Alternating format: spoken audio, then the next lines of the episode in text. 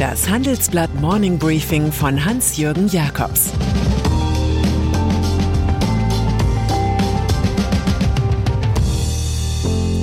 Guten Morgen allerseits. Heute ist Mittwoch, der 19. Mai, und das sind heute unsere Themen. Larry Summers warnt vor Inflation. Übernahmewelle bei Indexfonds und Amazon greift nach James Bond. Geopolitik.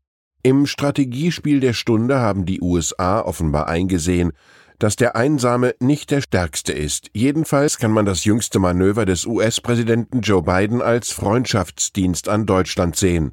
Danach werden die Sanktionen gegen die Gazprom-Tochter Nord Stream 2 und deren Chef Matthias Warnig aus nationalem Interesse ausgesetzt. Das berichtet der Online-Dienst Axios. Die Erdgaspipeline aus Russland, Geschäftszweck von Nord Stream 2, ist zu 95 Prozent fertiggestellt.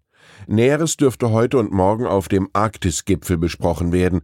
Dort trifft US-Außenminister Anthony Blinken auf seinen russischen Kollegen Sergei Lavrov. Warnung vor Inflation.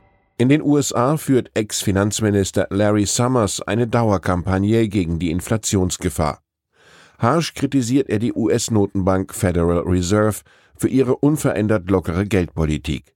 Sie sorge für eine gefährliche Selbstgefälligkeit in den Finanzmärkten, das sagte Summers auf einer Konferenz.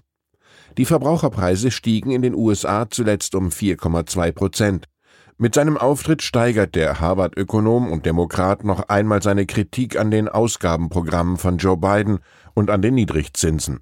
Irgendwann müsste die Geldpolitik korrigiert werden und das würde dann Schäden verursachen, so Summers. Die größten Risiken heutzutage seien ökonomische Überhitzung, Inflation der Vermögenspreise und Schuldenexzesse. Was Summers derzeit treibt, ist als Friendly Fire bestens bekannt. Unternehmenssteuer. Eines der größten Ärgernisse sind multinationale Konzerne, die sich über interne Geschäftsverlagerungen nach Wunsch arm rechnen. So vermeiden sie weitgehend den Fiskus. Die USA haben dagegen jüngst eine Mindeststeuer von 21 Prozent für Unternehmen ins Spiel gebracht. Nun kündigt EU-Währungskommissar Paolo Gentiloni ähnliche Vorschläge für Europa an. Ich denke, dass wir nicht weit entfernt vom Vorschlag der Amerikaner liegen werden, sagt er im Interview mit dem Handelsblatt und der französischen Zeitung Les Echos. Noch für den Sommer rechnet der Italiener mit einem internationalen Steuerkonsens, wir haben die Möglichkeit, im Juli in Venedig eine politische Einigung unter den G20-Staaten zu erzielen. Aktienboom. Börsennotierte Indexfonds ETF sind seit einiger Zeit der Superstar der Geldanlage. Dementsprechend heißt es bei den Anbietern fressen oder gefressen werden.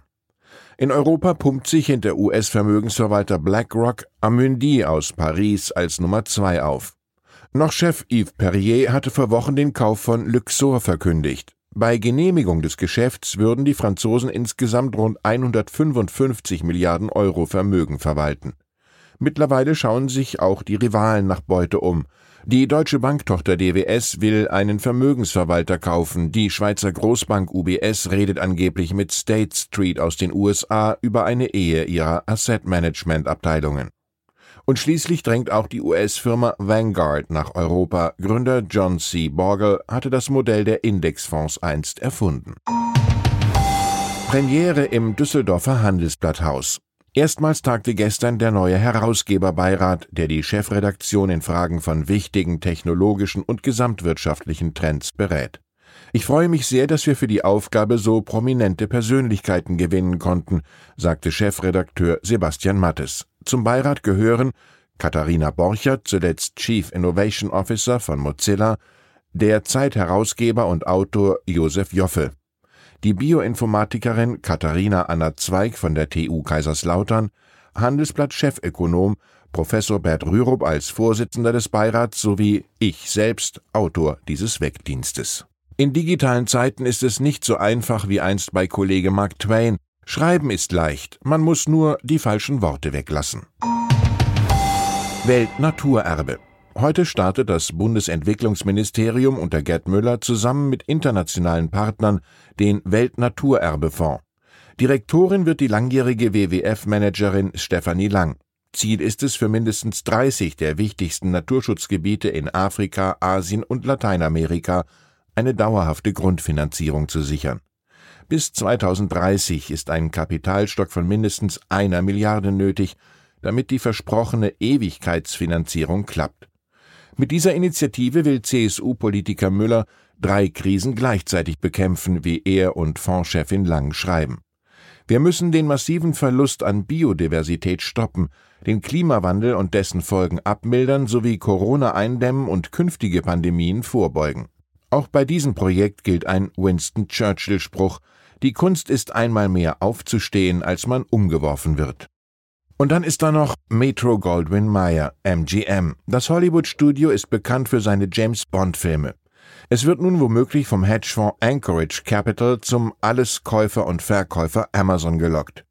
Dessen Streamingdienst Prime Video hat aktuell 200 Millionen Abonnenten, die nach populären Stoffen verlangen. Im Oktober lockt die Premiere des Bond-Films Keine Zeit zu sterben. Dessen Start musste pandemiebedingt immer wieder verschoben werden.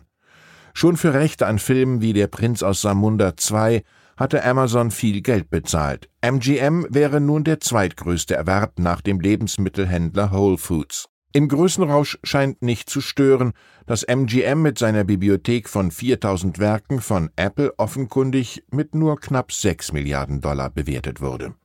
Ich wünsche Ihnen einen produktiven Tag. Es grüßt Sie herzlich Ihr Hans-Jürgen Jakobs. Das war das Handelsblatt Morning Briefing von Hans-Jürgen Jakobs, gesprochen von Peter Hofmann.